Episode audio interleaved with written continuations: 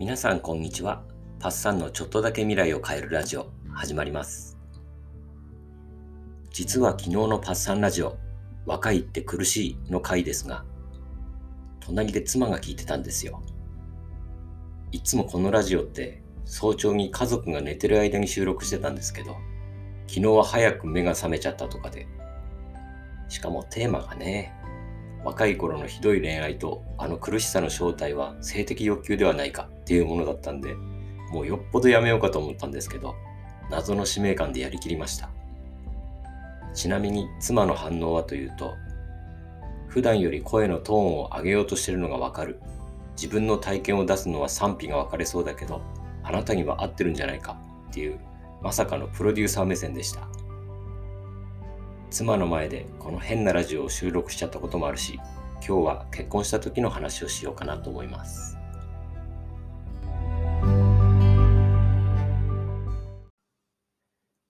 昨日もお話しした通り、20代のひどすぎる恋愛で随分振り回してしまった例の彼女には、その後優しい男性が現れて僕の元を去っていきました。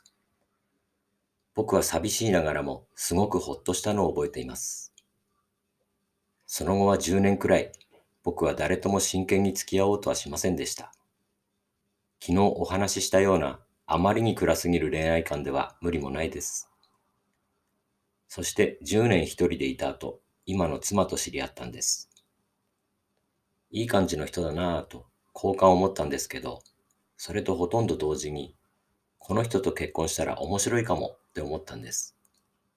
今までは自分が結婚なんか到底無理だ、したくないって思ってましたから、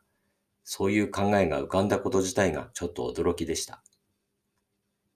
僕は変わらず暗い考え方を持っていたんですけど、多分頭の中を吹き荒れていた嵐がちょっと弱まっていたかもしれません。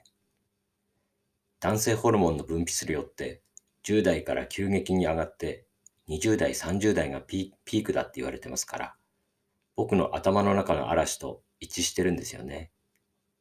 で、それがピークアウトしたのと同時に性欲に支配されている状態が和らいで価値観にも影響があったのかもしれません。で、これはもしかしたらっていうか、絶対に行かなきゃ後悔するやつだって思って、この人とお付き合いしたいと思ったんです。当時の彼女がどう思っていたのかはよくわからなかったんですけどね。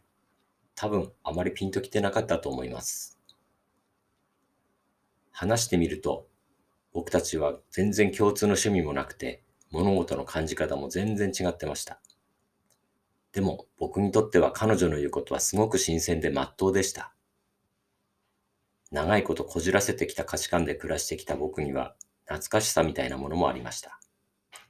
そうだよなこれが普通だよなって思ったんです。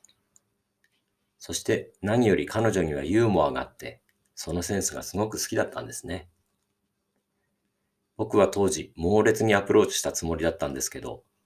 後から妻に聞いたら全然喋ってくれない人だって思ったそうです。この人と結婚したら面白いかもしれないっていう直感のままに、知り合って1年経たないうちに結婚してくれるって聞いたら、あっさりと妻がいいよって言ってくれたんです。多分ね、この時も向こうはピンと来て、来てなくて、結婚してみるのもいいかなぐらいだったと思うんです。ただ、僕はまだ価値観が完全に切り替わったわけでもなくて、本当に自分のような暗い人間が結婚生活を続けていけるのかは賭けみたいなものでした。黒田三郎という人の詩にも賭けっていうのがあって、実はこのパッサンラジオでも随分前に紹介したことがあるんですけど、当時の心境にほんと近くて、すごく好きな詩なので、もう一度ここで紹介したいと思います。賭け。500万円の持参金付きの女房をもらったとて、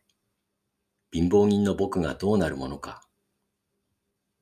ピアノを買ってお酒を飲んで、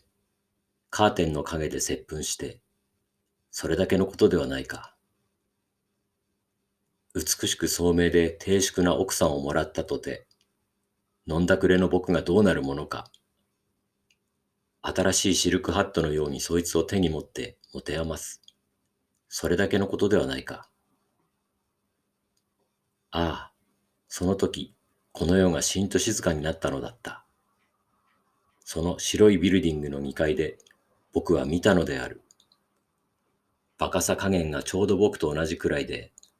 貧乏でお天気屋で強情で、胸のボタンにはヤコブ線のバラ、二つの目には不信心な悲しみ。ぶどうの種を吐き出すように毒舌を吐き散らす。唇の両側に深いエクボ。僕は見たのである。一人の少女を。一世一代の勝負をするために、僕はそこで何をかければよかったのか。ポケットをひっくり返し、持参金付きの縁談や、詩人の月経感や、未払いの感情書き、ちぎれたボタン、ありとあらゆるものをつまみ出して、さて、財布を逆さに振ったって、かけるものが何もないのである。僕は、僕の破滅をかけた。僕の破滅を。この世がしんと静まり返っている中で、僕は初心な賭博者のように閉じていた目を開いたのである。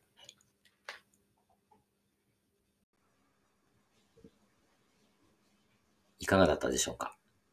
貧乏で何もかけるものがない。だから自分の破滅をかけた。まさにそう。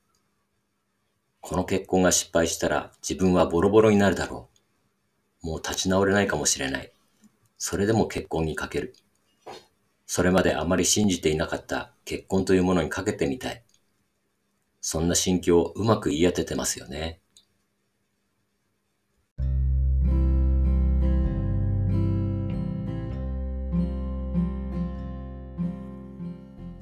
それからの僕はというとですね、子供がすぐ生まれたこともあり、価値観の転換はもうえげつないレベルで起こりました。かつて坂口安吾とかのプライ派の小説にハマったりしてた自分が、抱っこひもして、ああ、これ持っていきって、100円で買ったファンシーな買い物袋を妻に渡される。もう自分が誰だかわからないくらいです。でも、それでいいな。変化って面白いよな。少なくともしがみつくもんじゃないかな、と今はそう思います。それじゃ今日はこの辺にしましょうか。皆さんの未来がちょっとだけ良くなることを願って、バイバイ。